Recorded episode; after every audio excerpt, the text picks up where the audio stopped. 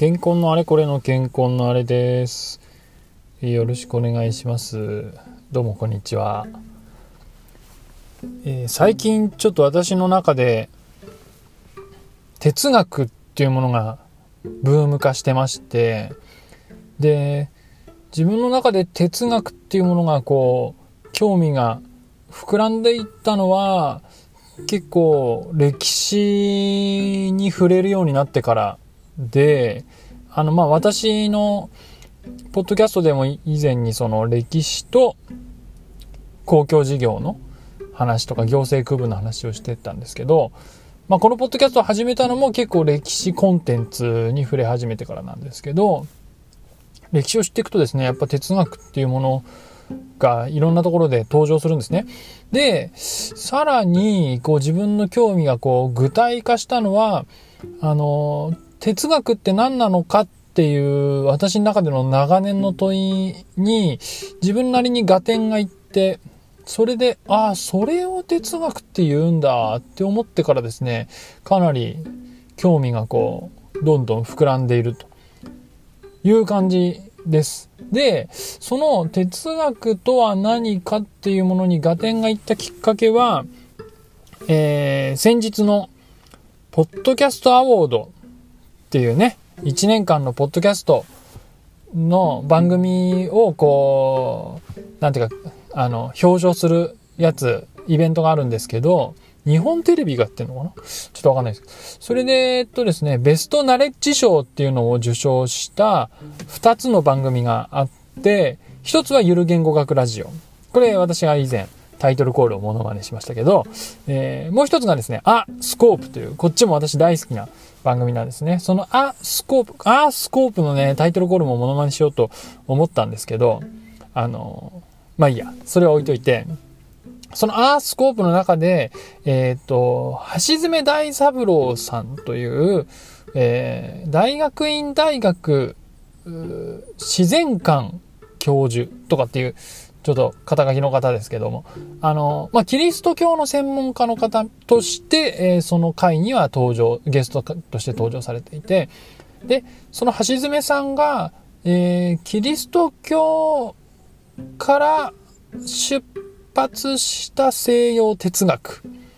まあ、そう、うん、ちょっと正しいかな。キリスト教をベースとして、えー、生まれた西洋哲学って言った方がいいのかな？の、について語っていたんですね。それでね、すごく私は、ああ、そうかと思ったんですね。で、えっ、と、その橋爪さんが言っていた言葉をもとに、私なりの解釈で、えー、哲学とは何か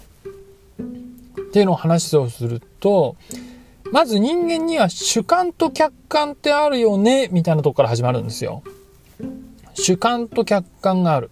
主観っていうのは、私はリンゴは好きだけど、あの人はみかんが好きで、えー、僕はあアボカドが好きだけど、あの人はアボカドは好きじゃないとか、主観っていうのはその人それぞれの思い、気持ちですよね。で、客観っていうのはそれに対して、えー誰から見ても同じように言えること。例えば、あ手に持ってるものを離したら落ちるとかは客観ですね。誰から見ても確かに落ちると。あとなんだろうな。あのー、わかんないけど、雨が降るときは大体曇ってるとかも客観ですかね。それから、あと、人間は贈り物をもらえると大概大概嬉しいとかも客観かな。ちょっとこの辺主観と微妙なところだけども。というように、えー、主観とは別に、うんと、客観、これを別の言い方すると、えっ、ー、と、理論的、論理的な思考とも言えると思いますね。この理論的な論理的な思考っていうものが人間には宿ってるっていうんですね。確かにそうですよね。自分が好きかどうかって感じるって話と、理論的に客観的に考えて、何がどうなるかっていうのを予測したり考えたりするってことは結構別だよねと。で、私は今までの人生でそんなに、まあ気にしてはいたけども分けてなかったような気もするけれども、えー、橋爪さんがおっしゃるですね、哲学っていうのはこの客観にかなり注目をするってことみたいなんですよね。で、これがキリスト教学と関わってくるのは、えー、その時、えー、の西洋哲学の中では、この客観っていうものは、あの、神様が与えた、えー、スーパーアプリなんだっていうことを橋爪さんは言ってたんですけど、あの、なんだと、論理というものを使うことによって、いろんなものを考えることができる。自分勝手にみんなが感じる主観とは別に、えー、誰にでも共通していることだったり、えー、確かに起きているものを洞察することができる。観察することができると。だからこれによって真理っていうものを見つけに行くことできんじゃねえかっていうのが哲学なんだよ。そんな感じのこと言ってたんですね。で、あ、そうかと。客観視、えー、洞察、論理的思考、こういうものを使って真理を追い求めるのが哲学なのかと思ったんです。で、それよりも前に私聞いたことがあって不思議だなと思ってたのは、昔の大学ね、えっ、ー、と、ヨーロッパに大学って言われるものができた頃は、すべてがフィロソフィー、哲学として位置づけられてたんですって。理系の文学もフィロソフィーの一部。社会学もフィロソフィーの一部。理系も文系も両方哲学の一部だよ、派生だよって言うんですよね。で、なんで理系と文系全然違うものが哲学なんだよって。哲学なんて理系って一番遠いんじゃねえかと私は当時思っていましたけれども、その橋爪さんの説明を聞いて非常に納得したわけです。論理的思考を使って客観視を使って洞察や観察をして真理を追い求めるっていう思考プロセスを自然現象に当てはめるとこれが自然科学になるわけですね。サイエンス。サイエンスって言った時にはまあ自然科学のことを割と科学とか言った瞬間にもそれは自然科学のことを日本でも海外でもかないう気がしますね。で、これも哲学なわけですね。客観的思考を使ってるから。論理的思考を使ってるから。で、この同じようなアプローチを人とか社会とか、まあ、例えば制度とか、そういうものに向けて使うと、これが社会科学というものになるんだということだっていうことですね。これでなるほど確かに洞察をする、論理的に考えるっていうことによって理系と文系がつながるっていうことなんですね。あ、そうだったのか。そういう意味で同じことをやっていたのかと。そう、そういうふうに考えると、なおさらですね、私なんかはもう学生の頃から理系大好き人間で、あの、その、数学と物理が大好きだった。で、今でもそれでエンジニアという仕事をやってるわけですけど、今エンジニアっていうとね、結構 IT エンジニアのことをエンジニアと言いますけど、私はあの、機械エンジニアを一応自称してますが、まあとにかく技術者やってるんですけど、理系の人間です。ただ、ぐっとね、その哲学っていう上位概念がブリッジしてくれることによって文系っていう学問も身近に感じられるし、その上位のじゃあ哲学っていうものに興味が湧いたというところなんです。そこで、そこでですよ、ポッドキャストを最近は、あの探すわけですね。新しいものを知りたいと思ったら、哲学って言って検索するんです。そうすると、入級ラジオっていう、入級の入はカタカナです。Q はクエスチョンの Q。入級ラジオっていうポッドキャストが引っかかりまして、これがめちゃくちゃ面白いんですね。えー、で、そこでは、えー、っとですね、これは瀬尾商事っていう会社？瀬尾さんって方がやってる瀬尾商事っていう会社がなんかあるみたいで、それはあの、なんかね、デザインとかもやってる会社みたいなんですけど、そこのまあ活動の一環として、えっ、ー、と、ニューキューっていうマガジンを発行していて、まあそこに絡めて、えー、2018年かな、19年ぐらいから、えー、ポッドキャストがアップされていて、面白いんですよ。あの、あ、2019年ぐらいからですね。で、えっ、ー、と、3人ぐらい登場人物がいて、瀬尾さんと今井さんと永井さん。その3人がいろんな問いについて語るんですね。えー、で、その中でも、その公共性とは何かとかね。あの、結構健康に関わる、街づくりに関わるような問いなんかもあってとても面白いんですけど、えー、その話はちょっと今度後にししたいと思って、あのー、まあ私が最近哲学に興味があるよっていう話は、そんな話でだんだんですね、あのー、自分の仕事にもちょっと関係してくるなって思ってる部分があって、まあ、それっていうのは入級ラジオで、えー、公共性っていうものについて考えてる回を聞いて、なお思ったことなんですけれども、なおっていうか、一層思ったことなんですけど、あの、だから客観的論理的思考って我々仕事の中で普段からやってるんですよね。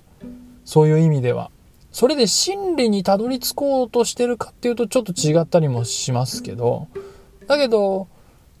使っているっていう。だから思考のアプローチ的には我々健康の関係者って結構慣れてるんじゃないかなって思って。あの、単純に、えー、なんだろうな、あの、マニュアルに従って、あの、処理をしているわけじゃなくて、新しい課題とか、まだ誰も解決してない課題がそこにあって、例えば、このエリアは洪水が多いとか、例えばここは人口が減少しているけどどうにかしたいとか、うん、そういう問いに対してみんなで解決策を考えるわけですよね。それがプロジェクトとして、うんと、例えば発注者さん、国交省とか自治体さんから発注されて、それを受注契約した技術者だったり、専門の人間、私たち建設コンサルタントは、あの、それを解決すべく頭を巡らして考えるわけですけど、そういう時に、えー、論理的思考って使っている。で、それを使って、哲学に私がさらにそこで興味を持ったのは、なんだろうな、えっ、ー、と、課題、ま、うん、問いを立てるっていうことが哲学ではとても大切なことみたいなんですよね。で、社会が変わっていって、人口動態も変わっていって、えー、それでコロナウイルスみたいな感染症が広がって、暮らしのその前提条件が変わって、そういった時に、そもそも僕たちに必要なものって何なんだろうか？街に必要なものって何なんだろうか？税金の使い道の理想形って他のタイプもあるのかとか、公共って何なのかとか、これ入級で話してたことですけど、そういう、そもそも我々が一旦前提条件のように置いて、それをすでに出発点としていろんなエンジニアリングとかプランをしてたわけですけど、自分たちがその足を置いていたベースとなる前提条件をもう一回通ってみるとか、もう一回疑ってみるとか、もう一回考えてみるみたいなことが、どんどんこれから必要になる気がして、で、それをやることってかなり哲学が参考になる、もしくは哲学そのものだったりするのかな。という関連性を、こ、の匂いを感じたので、それでですね、私は建設コンサルタントという立場から哲学というものに今関心を寄せているということなわけですね。で、えー、っと、この入級の瀬尾商事でやっているのか、それともメンバーの今井さんや永井さんが個人的にやってるのかもしれないんですけど、哲学対話っていうものがあって、あの、哲学対話っていうのは一般的にあるらしいんですね。哲学的にいろんな問いを考えてみよう。あるいは問いを生み出してみようみたいなことかな。問いを発展させてみようとか、問いを深めてみようとか。まあそういう対話があるらしくて、永井さんはね、その街づくりの現場でも結構やるって言ってましたね。うちの街の良さとは何かとか、よ、良さって何かとか、街って何かとか、なんかそういう風に深まっていくのかもしれないですけど。あ、だからね、健康っていう業態と関わったこともあるかもしれないですね、永井さんも。えっ、ー、と、いう感じで、あの、哲学対話っていうのを永井さんは特に結構講師をやってらっしゃる方みたいで、ね、健康でもやってみたいなってちょっと思って、ちょっとこれ実現するか私わかんないし、それは本当に永井さんにお願いすることかもわかんないんですけど、哲学対話イベントみたいなのを、えー、今3月の暮れになりましたけれども、年度が明けて4月以降、ちょっとこの健康のあれプレゼンツでそんなイベントできるかなできたら面白いなみたいなことを考えています。とかいうところで、哲学ということについてちょっとお話ししてみました。入級ラジオのね、ちょっと、なんだろう、注目の回とかについてはちょっとまた別撮りでえー、ご紹介をしたいと思っていますが、これを今日、今日の今回はこれで一旦終わりたいと思います。どうも最後まで聞いていただきありがとうございました。